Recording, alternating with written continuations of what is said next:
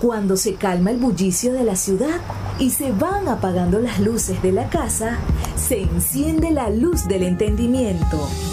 Desde este momento comienza Puerto de Libros, Librería Radiofónica, programa que contiene todos sus elementos tipo A. Puede ser escuchado por niños, niñas y adolescentes sin la supervisión de padres, madres o representantes. Comienza Puerto de Libros, Librería Radiofónica. Este programa llega a ustedes con el patrocinio de Puerto de Libros, librería de autor, ubicada en la vereda del lago y en el Teatro Varal de Maracaibo. Disfruta de los mejores libros a través de su página web puertodelibros.com.be. Sultana del Lago Editores, la única editorial venezolana que te ofrece el servicio de impresión bajo demanda para todo el territorio nacional. Conoce más de sus servicios en sultanadelago.com. Bienvenidos a Puerto de Libros, librería radiofónica. Les habla Luis Peroso Cervantes, quien de lunes a viernes a través de la Red Nacional de Emisoras Radio Fe y Alegría trae para ustedes este programa con muchísimo cariño y con intención, por supuesto, de llevar a sus hogares buena literatura, buenas excusas para el entendimiento y, por supuesto, un granito de intelectualidad, de reflexión para que construyamos nuestro particular, muy personal y necesario criterio. Porque si usted tiene criterio puede tomar buenas decisiones. Y el criterio no es algo que usted vaya a obtener de manera gratuita o de un día para otro se levanta con criterio. El criterio se construye a partir del desarrollo de ideas propias. Y las ideas propias vienen de ideas que tomamos prestadas, de ideas que entendemos, que escuchamos y que desarrollamos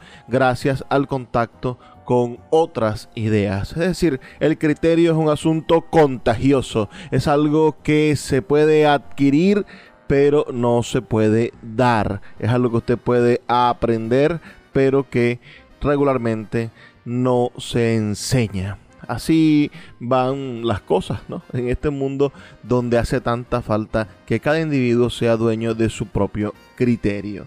La noche de hoy tendremos un programa estupendo dedicado a uno de los más importantes escritores latinoamericanos. Vamos a estar hablando sobre la novela Rayuela del gran escritor argentino Julio Cortázar. Si ustedes no han leído esta novela, bueno, es una oportunidad estupenda para que se acerquen a esta novela, al por qué leer Rayuela de Julio Cortázar. Estaremos leyendo algunos fragmentos de la novela y también estaremos, por supuesto, escuchando la voz de su autor. Julio Cortázar, leyendo también fragmentos de esta maravillosa novela, la segunda escrita por Julio Cortázar. Fue escrita en París y publicada por primera vez el 28 de junio del año 1963 y constituye una de las obras centrales del boom latinoamericano y por supuesto una obra capital de la literatura en español del siglo XX. Narra la historia de Horacio Oliveira, que es el protagonista de esta novela, y su relación con la maga, ese nombre místico de esa mujer que, que sin duda ha marcado la historia de nuestra literatura. La historia de esta novela pone en juego la subjetividad del lector y tiene múltiples finales. A esta obra suele llamársele una antinovela, aunque el mismo Julio Cortázar prefería denominarla como contranovela significó un salto al vacío que lo distanció de la seguridad controlada de los cuentos fantásticos, que es sin duda su plato principal. Es decir, Julio Cortázar es reconocido como uno de los fundamentales escritores de cuentos de nuestro idioma y en el mundo del cuento no tiene no tiene campeón, tiene muy pocos escritores que sean mejores cuentistas que él, pero bueno, salió del, mundo del cuento, salió de ese espacio maravilloso en el cual se había desarrollado para, bueno, encontrarse con la con una propuesta experimental de novela.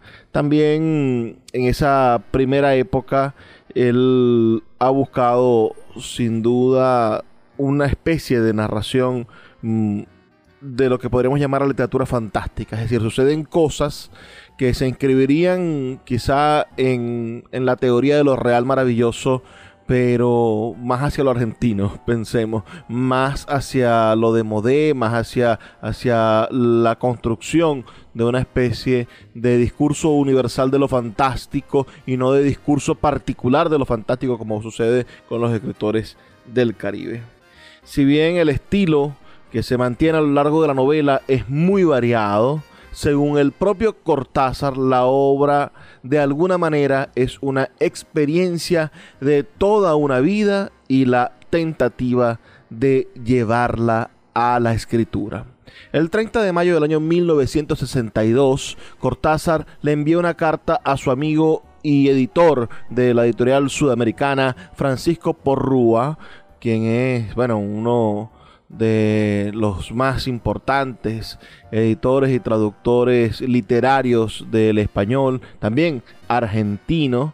Y en esta carta que escribe Cortázar el 30 de mayo del 62, le dice que su novela Rayuela fue enviada por avión al editor Julián Urgoiti, agradeciéndole por dar prioridad a su publicación en lugar de su nueva edición aumentada de los cuentos de su libro Final de Juego.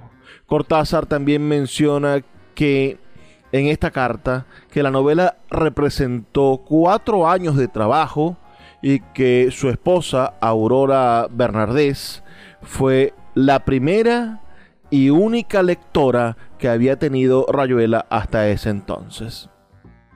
Julio Cortázar tenía originalmente pensado titular a esta novela como Mandala, nombre que alude a los símbolos circulares del hinduismo y del budismo que representan los universos internos, los microcosmos y los externos, los macrocosmos, y se utilizan en la meditación para alcanzar la unidad del ser, justamente la búsqueda de Horacio, protagonista de la novela. Sin embargo, el autor le sonaba pretencioso titularla así. Realmente, si piensen ustedes, mandala Rayuela bueno, los que la han leído entenderán un poco lo importante que se llama Rayuela, ¿no? Por lo que decidió finalmente llamarla Rayuela, en referencia al juego infantil. El objetivo de dicho juego es alcanzar el cielo, es decir, el noveno cuadro, por medio de saltos en un solo pie. De este modo, el cielo de la rayuela se constituye en el símbolo de esa quimera autoimpuesta de Oliveira de buscar siempre algo que no sabe qué es. ¿Quiénes son los protagonistas de, esta, de esta novela o los personajes principales? Pensémoslo de esta manera. Bueno, Horacio Oliveira, quien es el protagonista de la historia, de origen argentino, tiene entre 40 y 45 años, se caracteriza por saber de un sinnúmero de temas. Fue a París a estudiar, pero realmente no lo hace. Trabaja ayudando a organizar correspondencia. Tiene un hermano abogado que vive en Rosario, Argentina, de donde es Messi. Eh, está en la búsqueda constante, pero según Osipi a Gregorius, otro personaje de la novela, dice, uno tiene la sensación de que ya llevas en el bolsillo lo que andas buscando. El otro personaje es la maga, que también en otro escenario se utiliza un nombre de pila, Lucía. Es la protagonista de la historia, nacida en Uruguay. Viajó a París con su hijo Roca Madur. Se caracteriza por ser distraída y por no tener conocimientos de su como lo tienen sus compañeros y amigos. La situación que en ciertas ocasiones la hace sentirse menos que los otros personajes. Es tan violenta ser ignorante, dice en algún fragmento de la novela. Sin embargo, su ingenuidad y su ternura más de una vez son envidiadas por los integrantes del Club de la Serpiente Lo que más envidia Oliveira de la maga es su forma de ver las cosas. Ella, citamos la novela, nada en el río mientras él lo mira de lejos. Ah, yo no me sé expresar, dijo la maga secando una cucharita con un trapo nada limpio. A lo mejor otras podrían explicarlo mejor, pero yo siempre he sido igual. Es mucho más fácil hablar de las cosas tristes que de las alegres. Y qué maravillosa profundidad, ¿verdad? Rocamadur es un bebé, el hijo de la maga. Su nombre real es el mismo de su padre, Francisco. Es cuidado por una niñera llamada Madame Irene. Eh, pero finalmente la maga lo lleva a vivir con ella. En el transcurso de la historia, el bebé se enferma y muere en el apartamento que compartían la maga y Horacio la misma noche en que Guy Monod intenta suicidarse. La muerte del niño es un hecho fundamental en toda la novela. Etienne es un pintor y es uno de los mejores amigos de Oliveira en su estancia en París. Es un personaje inspirado en uno de los amigos de Cortázar que conoció en el año 1955 junto a Edith Aron, que posiblemente sea la mujer que inspiró a la maga. El artista franco-argentino Sergio de Castro es el que inspira a Etienne. Otro personaje es Ronald, un pianista estadounidense de jazz y bebop que vive en París. Es el novio de otro personaje llamado Babs. Babs es una ceramista estadounidense, novia de Ronald, que también vive en París. Guy Monod es un amigo de Etienne. Ah, aparece en la presentación de todos los integrantes del Club de la Serpiente y al final de la época de Oliveira en París intenta suicidarse, pero no tiene trascendencia real en la trama de la novela. Existe un personaje llamado mm, Morelli, Morelli, ah, que es un novelista consumado, identificado por algunos como el alter ego de Julio Cortázar dentro de la novela, a quienes los integrantes del Club de la Serpiente estudian y admiran. Se presenta en los primeros capítulos eh, podremos decir, del lado allá, ah, como un viejo que es atropellado a quien Oliveira ayuda. En los capítulos prescindibles, la tercera parte de la novela, se aclara la identidad del personaje cuando Oliveira y Etienne van a visitar el hospital. Cortázar pone en palabras de Morelli su idea de hacer literatura, por lo que habla de hacer una literatura limpia, sin muchos decorados. Bueno, hay otra serie de, personajes, Ossi Grego, Brobius, disculpen la, la, el problema para, decir esta palabra, a quien está enamorado de la maga, por esa razón no es del agrado de Oliveira, es un intelectual, igual que todos los integrantes del Club de la Serpiente, no se conoce muy bien su historia pasada, pero él mismo se adjudica tres madres diferentes. Es un rumano y así otra serie de personajes que no hacen muchísima trascendencia dentro de la novela. Vamos a hacer una pequeña pausa de dos minutos y a la vuelta escucharemos al propio Julio Cortázar leer el capítulo número 2 de Rayuela, la novela que hoy nos concita, que hoy nos llama en este su programa Puerto de Libros, Librería Radiofónica. Escuchas Puerto de Libros con el poeta Luis Peroso Cervantes. Síguenos en Twitter e Instagram como arroba Librería Radio. Hey, it's Ryan Reynolds and I'm here with Keith, co-star of my upcoming film, If, only in theaters May 17th. Do you want to tell people the big news? All right, I'll do it. Sign up now and you'll get unlimited for $15 a month in six months of Paramount Plus Essential Plan on us. Mintmobile.com slash switch. Upfront payment of $45 equivalent to $15 per month. Unlimited over 40 gigabytes per month. Face lower speeds. Videos at 480p. Active Mint customers by 531.24 get six months of Paramount Plus Essential Plan. Auto renews after six months. Offer ends May 31st, 2024. Separate Paramount Plus registration required. Terms and conditions apply if rated PG. El poeta Luis Peroso Cervantes le acompaña en Puerto de Libros, Librería Radiofónica, por Radio Fe y Alegría, con todas las voces. De Rayuela, capítulo 2. Aquí había sido primero como una sangría, un vapuleo de uso interno, una necesidad de sentir el estúpido pasaporte de tapas azules en el bolsillo del saco, la llave del hotel bien segura en el clavo del tablero, el miedo, la ignorancia, el deslumbramiento. Esto se llama así, eso se pide así. Ahora esa mujer va a sonreír. Más allá de esa calle empieza el Jardin des Plantes. París. Una tarjeta postal con un dibujo de Clé al lado de un espejo sucio. La maga había aparecido una tarde en la rue du Cherche-Midi. Cuando subía mi pieza de la rue de la Tombe traía siempre una flor, una tarjeta, clé o miró. Si no tenía dinero, elegía una hoja de plátano en el parque. Por ese entonces, yo juntaba alambres y cajones vacíos en las calles de la madrugada y fabricaba móviles, perfiles que giraban sobre las chimeneas, máquinas inútiles que la maga me ayudaba a pintar. No estábamos enamorados, hacíamos el amor con un virtuosismo desapegado y crítico, pero después caíamos en silencios terribles y la espuma de los vasos de cerveza se iba poniendo como estopa, se entibiaba y contraía mientras nos mirábamos y sentíamos que eso era el tiempo. La maga acababa por levantarse y daba inútiles vueltas por la pieza. Más de una vez la vi admirar su cuerpo en el espejo tomarse los senos con las manos como las estatuillas sirias y pasarse los ojos por la...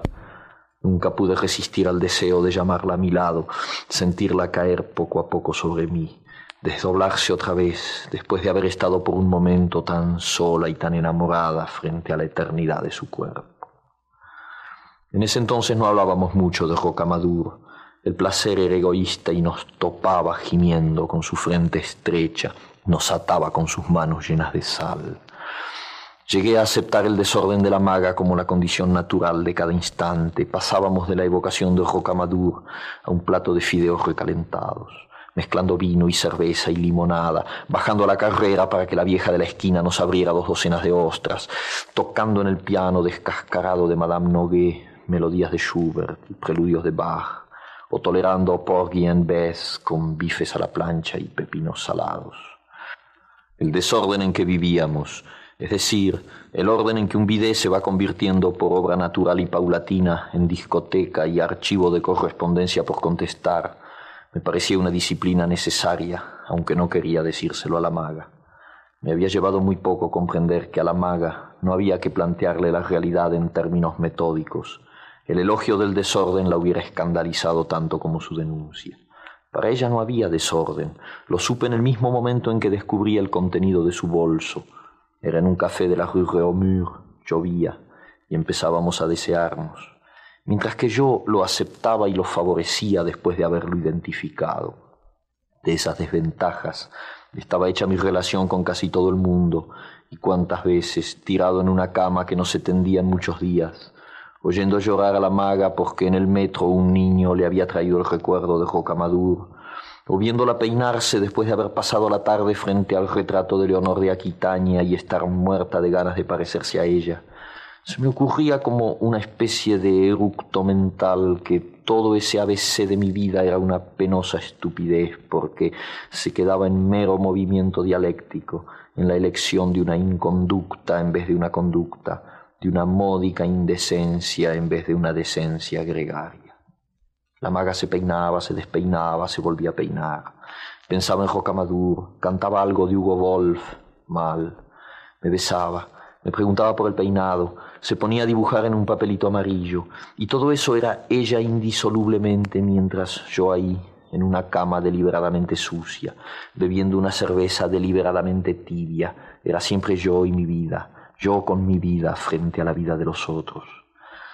Pero lo mismo, estaba bastante orgulloso de ser un vago consciente, y por debajo de lunas y lunas, de incontables peripecias donde la maga y Ronald y Rocamadour y el club y las calles, y mis enfermedades morales y otras piorreas, y Berthe Trepa y el hambre a veces, y el viejo Truy que me sacaba de apuros, por debajo de noches vomitadas de música y tabaco y vilezas menudas y trueques de todo género, bien por debajo, por encima de todo eso, no había querido fingir como los bohemios al uso que ese caos de bolsillo era un orden superior del espíritu o cualquier otra etiqueta igualmente podrida, y tampoco había querido aceptar que bastaba un mínimo de decencia, decencia joven, para salir de tanto algodón manchado.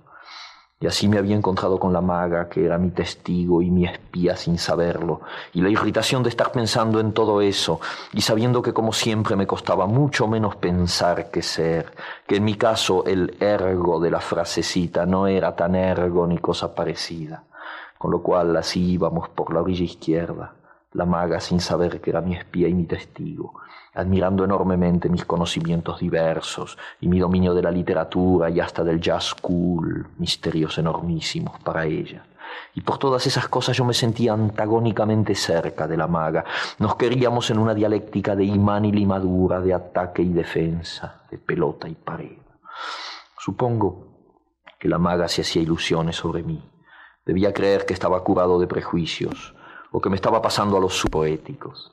En pleno, plena falsa tregua tendí la mano y toqué el ovillo París, su materia infinita arrollándose a sí misma, el magma del aire y de lo que se dibujaba en la ventana, nubes y buhardillas.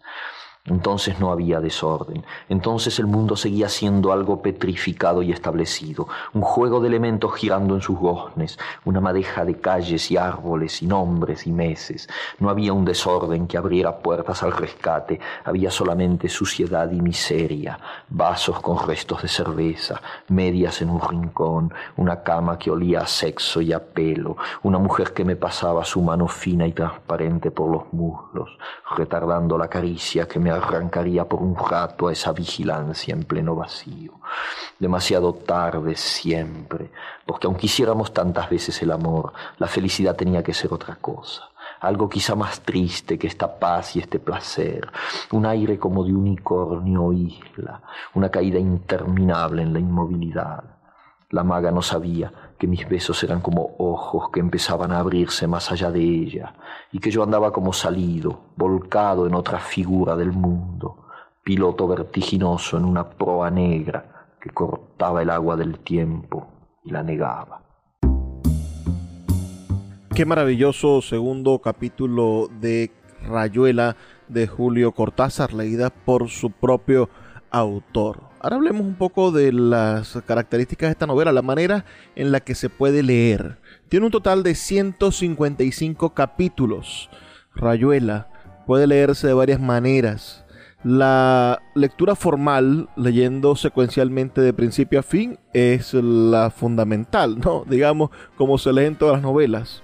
Pero hay una lectura que podría decirse que es tradicional, o la lectura propuesta por Julio Cortázar, leyendo secuencialmente desde el capítulo 1 al capítulo 56 y prescindiendo del resto de la novela, es decir, de casi 100 capítulos.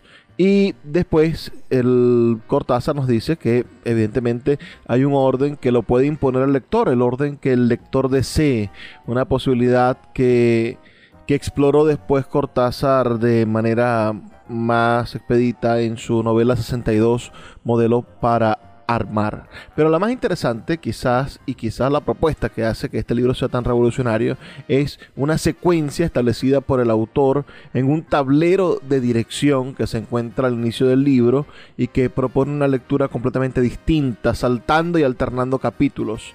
Ese orden que comprende textos de otros autores y ámbitos, constituye una fragmentación y da la sensación de una especie de novela mosaico. Si leemos textualmente en la novela, Cortázar nos dice lo siguiente, nos dice, coloca tablero de dirección. A su manera, este libro es muchos libros, dice Julio Cortázar, pero sobre todo es dos libros. El primero se deja leer en forma corriente y termina en el capítulo 56, al pie del cual hay tres vistosas estrellitas que equivalen a la palabra fin. Por consiguiente, el lector prescindirá sin remordimientos de lo que sigue.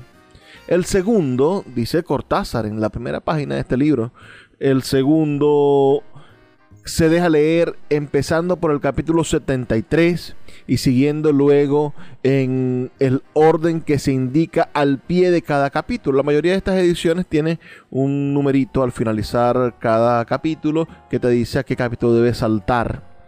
Y en el caso de confusión u olvido, dice Cortázar, bastará con consultar la siguiente lista. Y allí está la lista, ¿no? Del 73 al 1, 2, el 116, el 3, el 84, el 4, el 71, el 5, el 81, el 74 el 6, el 7, el 8 y así va en, en, constante crecimiento. El capítulo 73, que es el que propone con el que comencemos, el primer párrafo dice, sí, pero ¿quién nos curará del fuego sordo?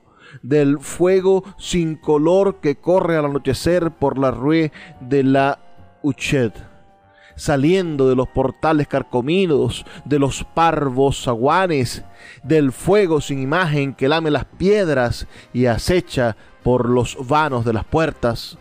¿Cómo haremos para lavarnos de su quemadura dulce que prosigue, que se aposenta para durar aliada al tiempo y al recuerdo, a las sustancias pegajosas que nos retienen de este lado y que nos arderá dulcemente hasta, hasta calcinarnos.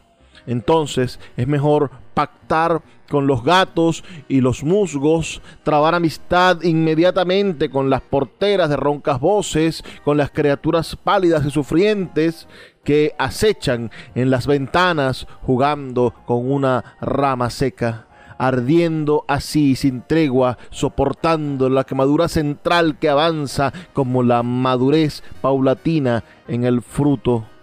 Ser el pulso de una hoguera en esta maraña de piedra interminable, caminar por las noches de nuestra vida con la obediencia de la sangre en su circuito ciego. Así comienza el capítulo 73, que se extiende en otros tres párrafos maravillosos, bueno, en un párrafo gigante, maravillosamente poético, y que te pide que saltes al capítulo 1 que comienza con una interrogante que dice, ¿encontraría a la maga? Esa es la primera, la primera oración que se hace esta novela, que se plantea esta maravillosa novela Rayuela de Julio Cortázar, que estamos nosotros compartiendo la noche de hoy para todos ustedes. Saltemos quizás al que es el capítulo más conocido de esta novela, que es una especie de poema de amor y que habla sobre la magia del beso. Describe el beso con pasión. Y si usted ha estado enamorado y se ha besado de esta manera, espero que esta descripción que hace el propio Cortázar en su capítulo 7 le sirva para recordar esos besos apasionados. Y si usted todavía es un joven o una jovencita, y quiere enamorar a alguien, le recomiendo que le dedique el poema número 7 de Cortázar y le diga te quiero besar como se describe en este capítulo número 7 de la novela Rayuela. Pero eh, al comenzar el próximo segmento, porque ya se nos acabó el tiempo en este, estamos en Puerto de Libros, Librería Radiofónica. Síguenos en arroba Librería Radio. This episode is brought to you by Reese's Peanut Butter Cups. In breaking news, leading scientists worldwide are conducting experiments to determine if Reese's Peanut Butter Cups are the perfect combination of peanut butter and chocolate. However, it appears the study was inconclusive, as the scientists couldn't help but eat all the Reese's. Because when you want something sweet, you can't do better than Reese's. Find Reese's now at a store near you.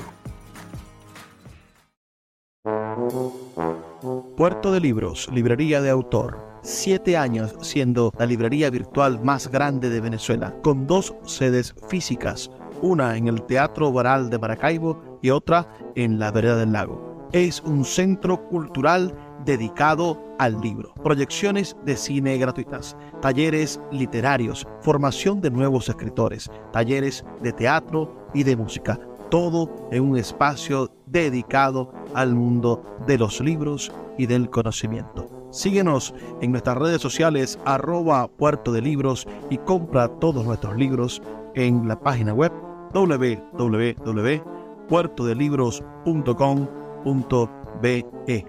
Puerto de Libros, la librería que estás buscando. El poeta Luis Peroso Cervantes le acompaña en Puerto de Libros, Librería Radiofónica, por Radio Fe y Alegría, con todas las voces. de Rayuela, capítulo 7. Toco tu boca. Con un dedo toco el borde de tu boca. Voy dibujándola como si saliera de mi mano, como si por primera vez tu boca se entreabriera. Y me basta cerrar los ojos para deshacerlo todo y recomenzar. Hago nacer cada vez la boca que deseo, la boca que mi mano elige y te dibuja en la cara una boca elegida entre todas, con soberana libertad elegida por mí para dibujarla con mi mano en tu cara, y que por un azar que no busco comprender, coincide exactamente con tu boca que sonríe por debajo de la que mi mano te dibuja.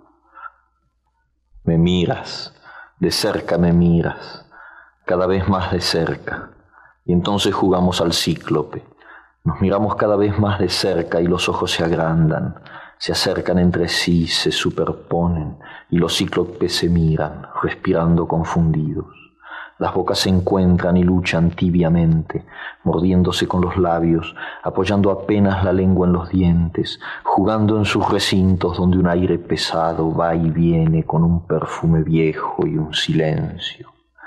Entonces mis manos buscan hundirse en tu pelo, acariciar lentamente la profundidad de tu pelo mientras nos besamos, como si tuviéramos la boca llena de flores o de peces, de movimientos vivos, de fragancia oscura.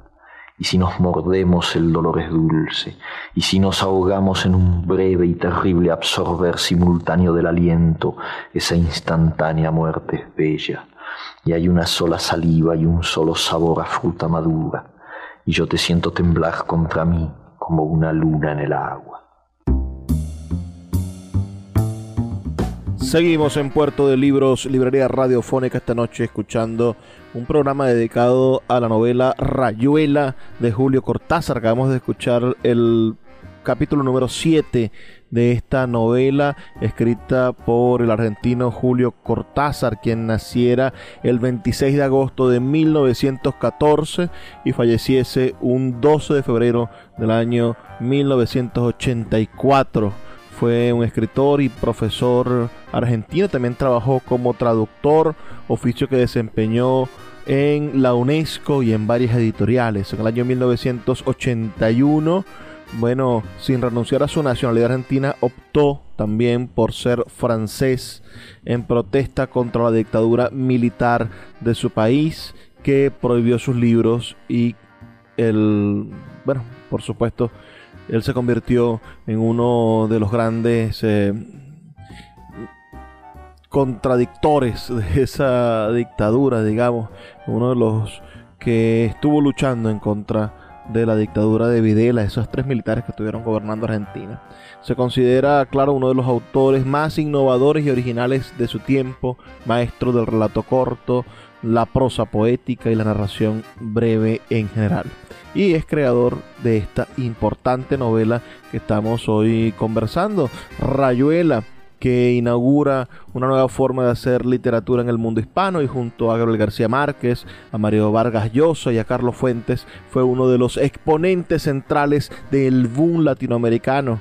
Sus ficciones transitan de lo real a lo fantástico y por ello suele ser relacionado con el surrealismo y con el realismo mágico movimientos interesantes, tanto europeos como latinoamericanos, el realismo mágico.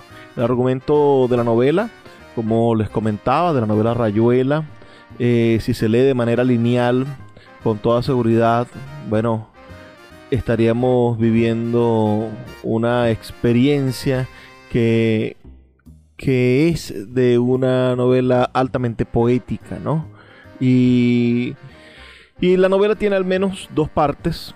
La primera de estas partes se titula Del lado de allá.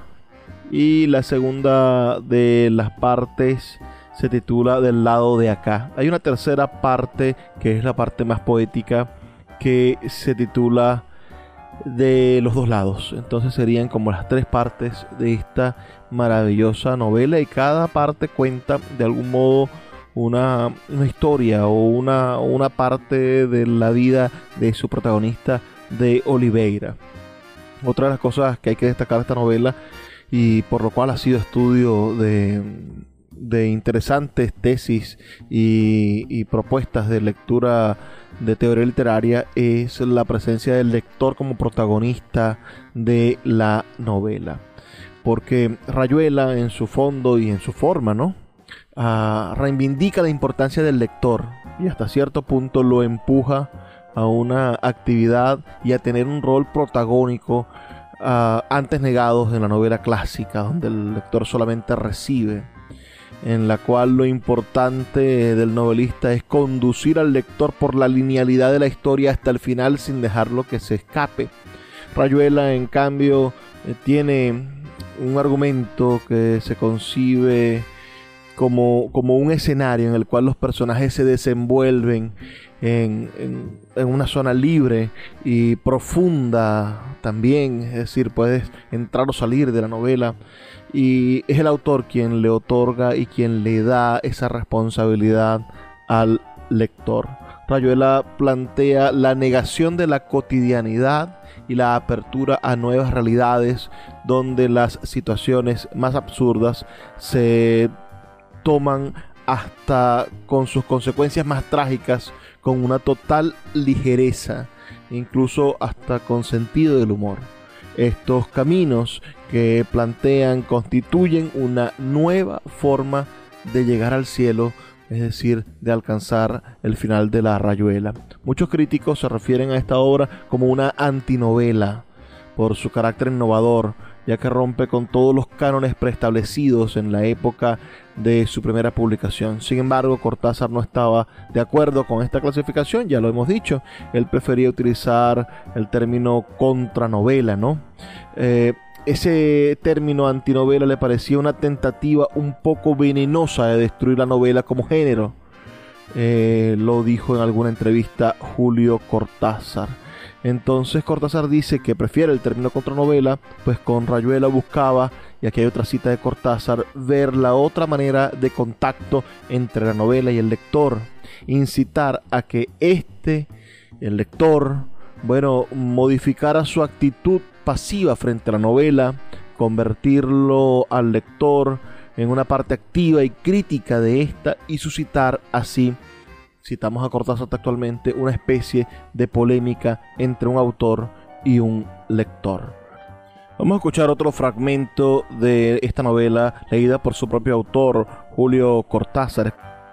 Escuchemos ahora una lectura del capítulo 68 de Rayuela, un verdadero retruécano lingüístico incluido en esta maravillosa novela que, que sin duda va, nos deja de algún modo la sensación de que estamos en presencia de una obra extremadamente moderna, extremadamente dada a las posibilidades de transformarnos. Es decir, usted lee esta novela y siente que va a cambiar su forma de ver el mundo. Es una lectura verdaderamente pequeña, pero está este, esta palabra, esta serie de palabras que no, que no podemos comprender, ¿no? Comienza con apenas él le amalaba el noema. Y entonces vienen a nosotros muchísimas cosas que van a pasar por nuestra mente. El noema, según el diccionario, según el diccionario Oxford, nos dice pensamiento en lo que se refiere a contenido objetivo del pensar, a diferencia del acto de pensar o la noesis. Entonces, un noema es una palabra que existe, es el objetivo del pensar. entonces comienza esta, esta frase o este, este capítulo 68 que ya vamos a escuchar en la propia voz de Cortázar con le amalaba el noema. Y por eso un, el amalar también es una, un verbo interesante en lenguaje musical o armonioso a manera de un juego utilizado entre enamorados o entre las madres y su hijo. Es un llamado quedo armonioso, delicado. Eso es amalar.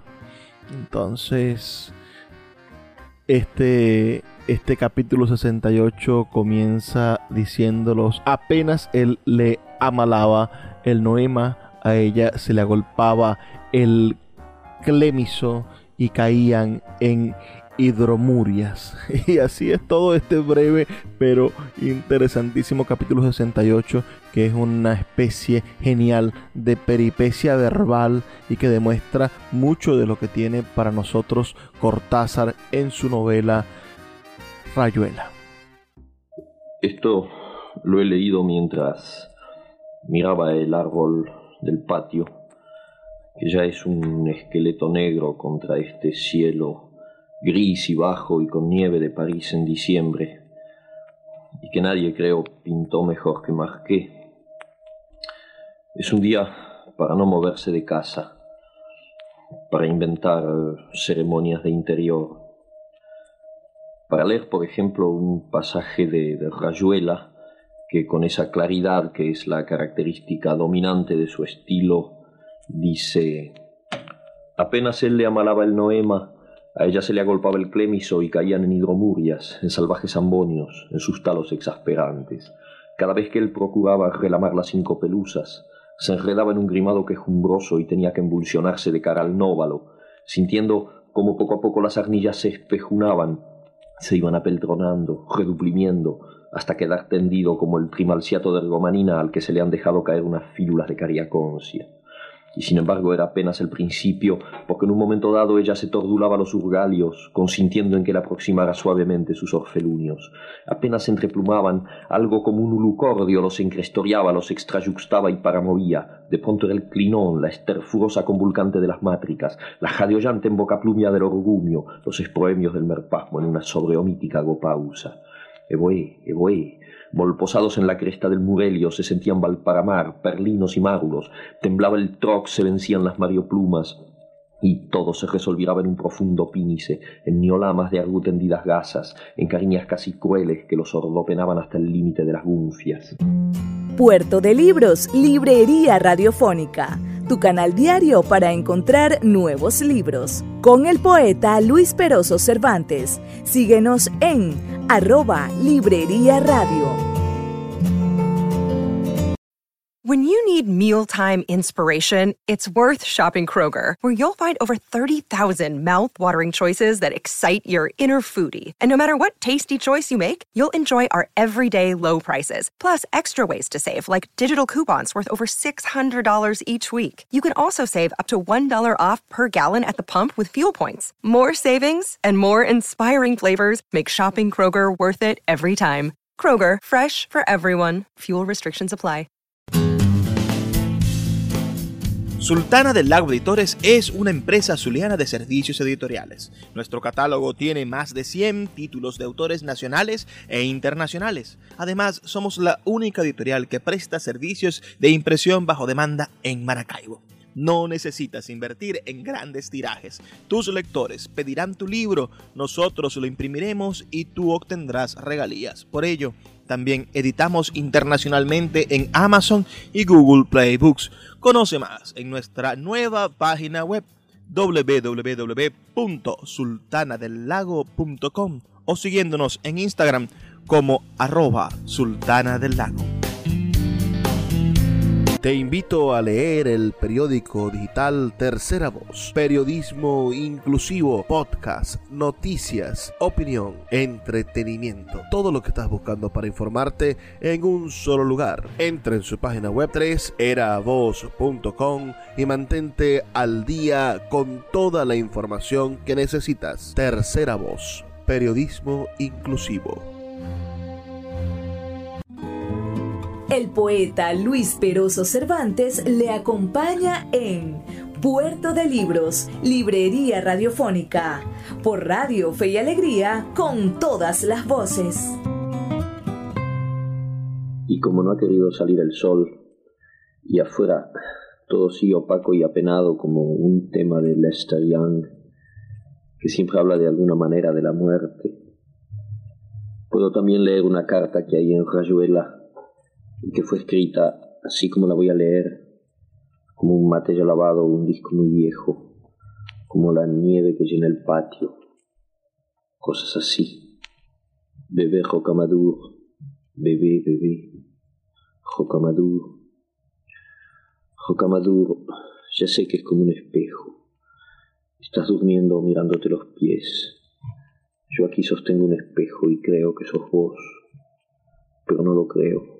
Te escribo porque no sabes leer. Si supieras no te escribiría o te escribiría cosas importantes. Alguna vez tendré que escribirte que te portes bien o que te abrigues. Parece increíble que alguna vez, Rocamadour. Ahora solamente te escribo en el espejo.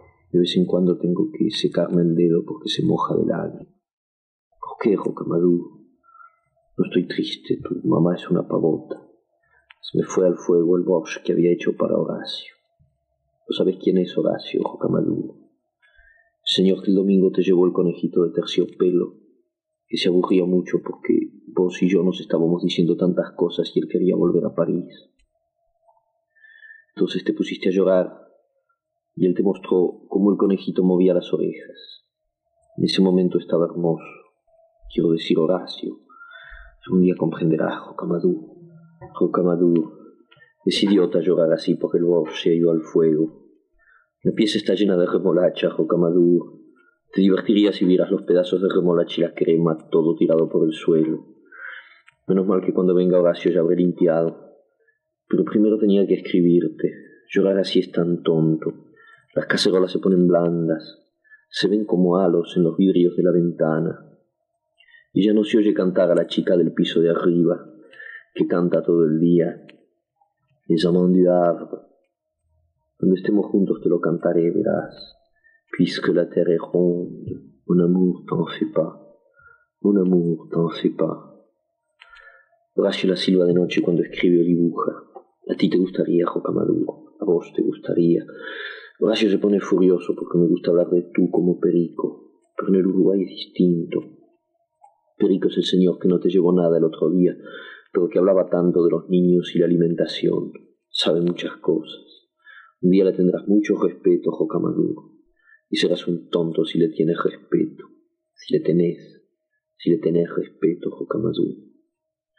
Jocamaduro, Madame Irene no está contenta de que seas tan lindo, tan alegre, tan llorón y gritón y meón. Ella dice que todo está muy bien y que eres un niño encantador, pero mientras habla esconde las manos en los bolsillos del delantal como hacen algunos animales malignos, Jocamaduro, y eso me da miedo. Cuando se lo dije a Horacio se reía mucho, pero no se da cuenta de que yo lo siento y que aunque no haya ningún animal maligno que esconde las manos, yo siento. No sé lo que siento, no lo puedo explicar. Jocamadur, si en tus ojitos pudiera leer lo que te ha pasado en estos quince días, momento por momento. Parece que voy a buscar otra Nuriz, aunque Horacio se ponga furioso y diga, pero a ti no te interesa lo que él dice de mí. Otra Nuriz que hable menos. No importa si dice que eres malo o que lloras de noche o que no quieres comer. No importa si cuando me lo dice yo siento que no es maligna, que me está diciendo algo que no puede dañarte. Todo es tan raro, Amadou. Por ejemplo, me gusta decir tu nombre y escribirlo. Cada vez me parece que te toco la punta de la nariz y que te reís. En cambio, Madame Irene no te llama nunca por tu nombre. Dice l'enfant. Fíjate, ni siquiera dice le gosse. Dice l'enfant, es como si se pusiera guantes de goma para hablar. A lo mejor los tiene puestos.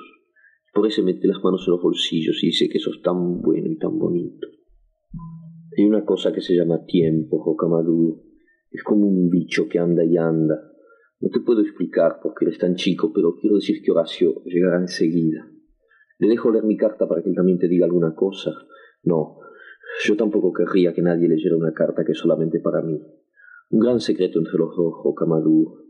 Ya no lloro más, estoy contenta, pero es tan difícil entender las cosas.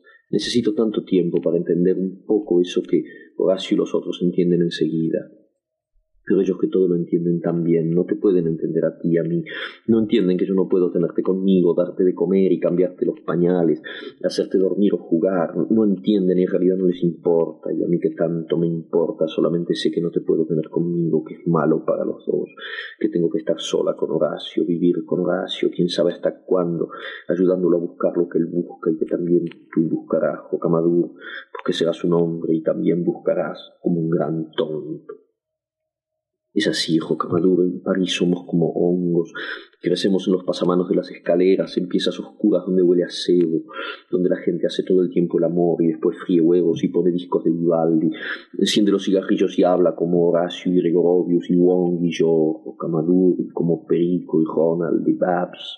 Todos hacemos el amor y frimos huevos y fumamos. Ah, no puedes saber todo lo que fumamos, todo lo que hacemos el amor, parados, acostados, de rodillas, con las manos, con las bocas, llorando, cantando. Y afuera hay de todo. Las ventanas dan al aire y eso empieza con un gorrión o una gotera. Llueve muchísimo aquí en Jocamaduro, mucho más que en el campo, y las cosas se rumbran, las canaletas, las patas de las palomas, los alambres con que Horacio fabrica escultura. Casi no tenemos ropa, nos arreglamos con tan poco, un buen abrigo, unos zapatos en los que no entre el agua. Somos muy sucios, todo el mundo es muy sucio y hermoso en París, Jocamaduro. Las camas huelen a noche y a sueño pesado. Debajo hay pelusas y libros. Horacio se duerme y el libro va a parar abajo de la cama. Hay peleas terribles porque los libros no aparecen y Horacio cree que se los ha robado Sid. Hasta que un día aparecen y nos reímos y casi no hay sitio para poner nada, ni, siquiera otro par de zapatos o camadú. Para poner una palangana en el suelo hay que sacar el tocadiscos, pero ¿dónde ponerlo si la mesa está llena de libros? Yo no te podría tener aquí, aunque seas tan pequeño no cabrías en ninguna parte, te golpearías contra las paredes. Cuando pienso en eso me pongo a llorar. Horacio no entiende, cree que soy mala, que mal en no traer aunque sé que no te aguantaría mucho tiempo. Nadie se aguanta aquí mucho tiempo, ni siquiera tú y yo. Hay que vivir combatiéndose, es la ley, la única manera que vale la pena, pero duele, Joca maduro y es sucio y amargo. A ti no te gustaría, tú que ves a veces los corderitos en el campo, o que oyes los pájaros parados en la veleta de la casa. Horacio me trata de sentimental, me trata de materialista, me trata de todo porque no te traigo, porque quiero traerte, porque renuncio, porque quiero ir a verte, porque de golpe comprendo que no puedo ir, porque soy capaz de caminar una hora bajo el agua sin algún barrio que no conozco, pasan Potemkin y hay que verlo aunque se caiga el mundo, porque el mundo ya no importa si uno no tiene fuerzas para seguir eligiendo algo verdadero, si uno se ordena como un cajón de la cómoda y te pone a ti de un lado, el domingo del otro, el amor de madre, el juguete nuevo, la gare de Montparnasse, el tren, la visita que hay que hacer. No me da la gana de ir Camaduro y tú sabes que está bien y no estás triste. Horacio tiene razón, no me importa nada de ti a veces. Y creo que eso me lo agradecerás un día cuando comprendas, cuando veas que valía la pena que yo fuera como soy. Pero yo lo mismo, Camaduro, y te escribo esta carta porque no sé porque a lo mejor me equivoco, porque a lo mejor soy mala o estoy enferma o un poco idiota, no mucho, un poco, pero eso es terrible. La sola idea me da cólicos, tengo completamente metidos para adentro los dedos de los pies, voy a reventar los zapatos y no me los saco. Te quiero tanto, Jocamadú, bebé Jocamadú, dientecito de ajo. Te quiero tanto, nariz de azúcar, arbolito, caballito de juguete.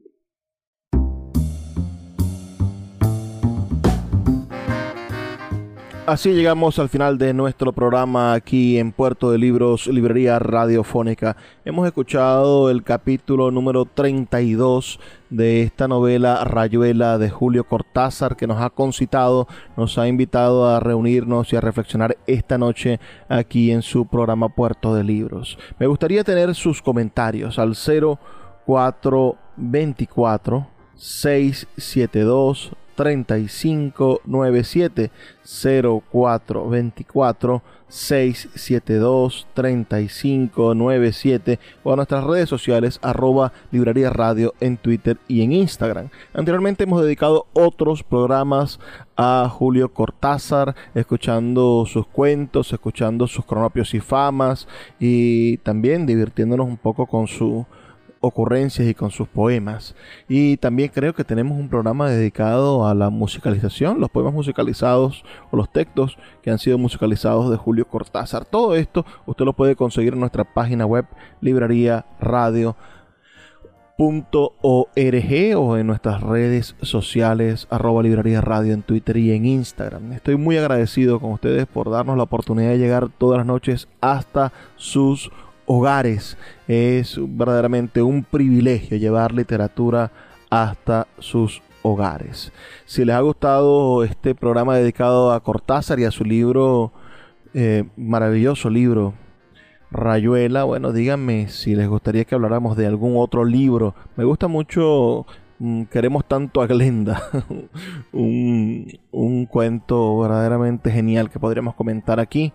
O algún otro escritor latinoamericano que usted quisiera que comentáramos alguna de sus obras capitales. Bueno, para eso está Puerto de Libros, Librería Radiofónica. Trabajo para ustedes Luis Peroso Cervantes, quien lo hace todos los días, de lunes a viernes, a través de la Red Nacional de Emisoras Radio Fe y Alegría, con muchísimo, pero muchísimo gusto. No me queda más que pedirles que nos sintonicen el día de mañana y que además sean felices, lean poesía.